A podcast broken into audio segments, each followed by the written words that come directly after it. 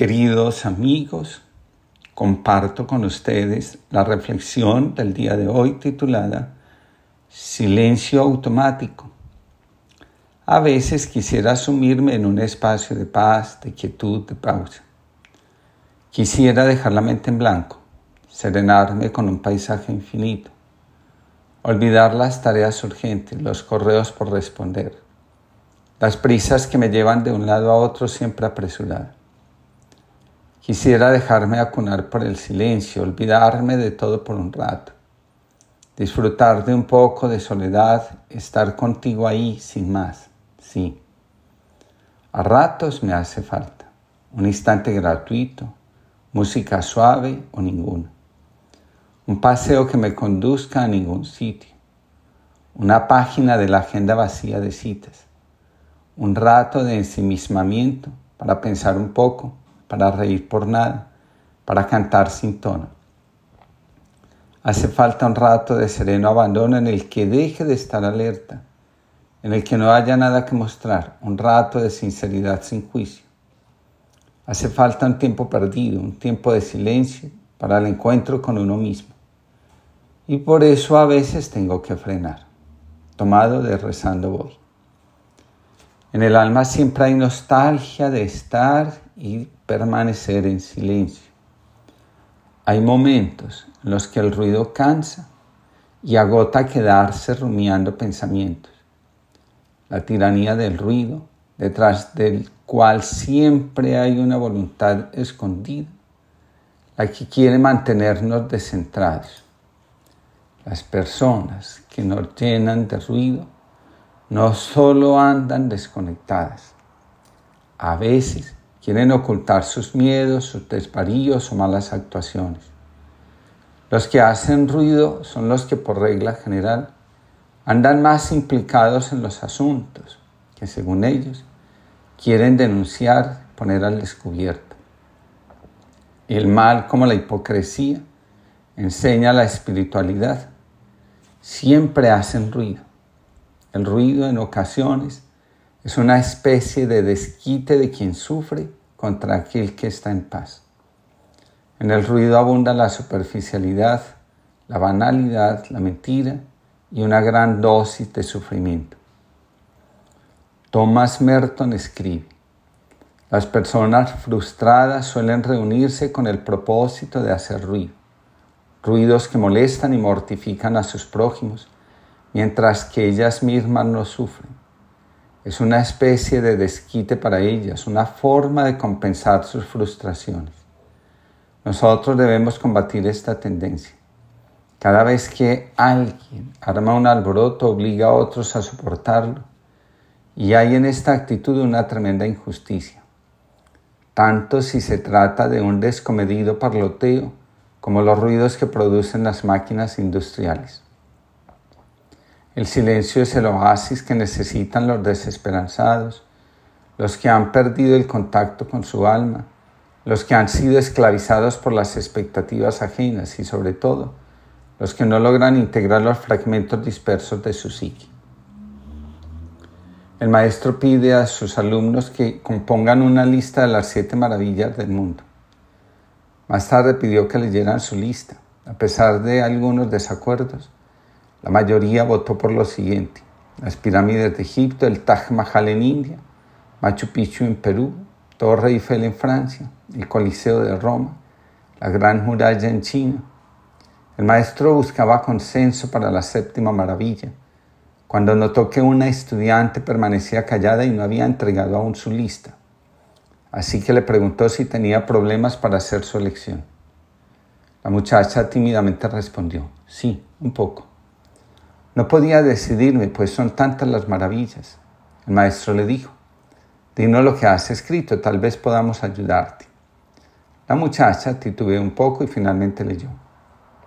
Creo que las siete maravillas del mundo son ser paciente y vivir cada momento, aceptarte tal como eres, hacer las cosas tan bien como sabes, confiar en ti mismo y en la vida, aceptar la vida como viene, no juzgar ni juzgarte, ser curiosa y estar abierta a la vida.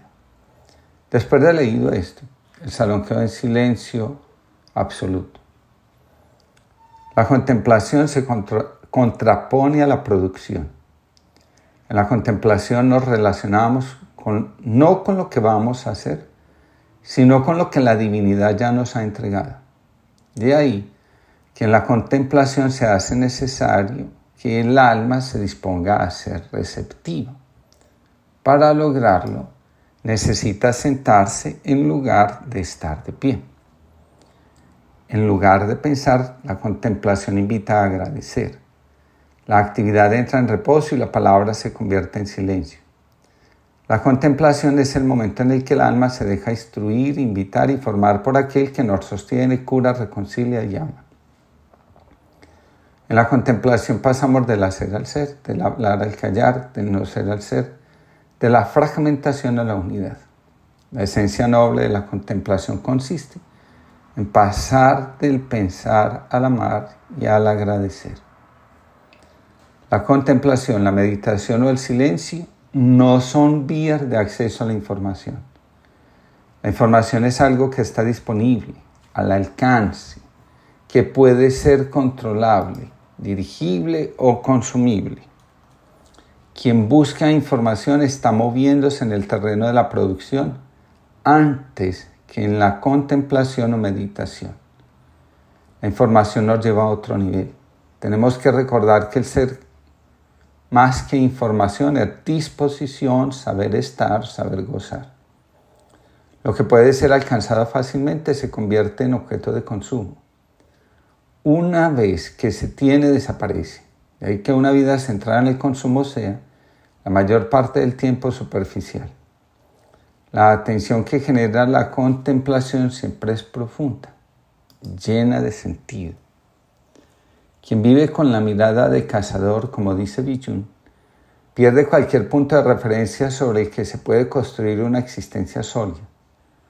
Cuando la atención está dispersa, todo se somete a la satisfacción de las necesidades a corto plazo y por esa razón se vuelve la vida, por esa razón, la vida se vuelve plana. La contemplación es, señala Heidegger, una renuncia. El contemplativo se deja llevar, abandona la necesidad de tomar el control y dirigir las cosas según su propio beneplácito. El contemplativo, según Billun, establece una relación constructiva con aquella esfera del ser que permanece cerrada la actividad controlada por la voluntad. La renuncia del contemplativo es la expresión de la pasión que se siente por lo que no está disponible al alcance de nuestro ego. En la filosofía se vincula la contemplación con términos como querer y amar y se desvincula del afán de producir, ser capaz y rendir. En el mundo de la productividad estamos intentándonos apropiar de las cosas, de la realidad, de la vida. En este mundo, querer y amar a una persona o a una cosa se asocia con apropiarse de ella, con ejercer un dominio. En el ámbito de la contemplación, amar significa dejar ser y acompañar a ser. El contemplativo descubre la esencia de las personas y las cosas. Se ama lo que es, no lo que aparenta ser. Como la verdadera esencia del ser es precisamente ser, el contemplativo ama sin querer apropiarse del otro, porque sabe que su esencia es sagrada, solo le pertenece a quien la posee. El amor, cuando se asemeja al amor divino, deja ser y renuncia a controlar. Así como en el fondo de la música brota una nota, que mientras vibra, crece y se adelgaza hasta que en otra música enmudece, brota del fondo del silencio otro silencio, aguda torre, espada, y sube y crece y nos suspende. Y mientras sube caen recuerdos, esperanzas, las pequeñas mentiras y las grandes, y queremos gritar, y en la garganta se desvanece el grito. Desembocamos al silencio, en donde los silencios enmudecen. Octavio Paz. Que tengamos una linda jornada y que aprendamos a valorar el silencio como espacio de encuentro con nosotros mismos.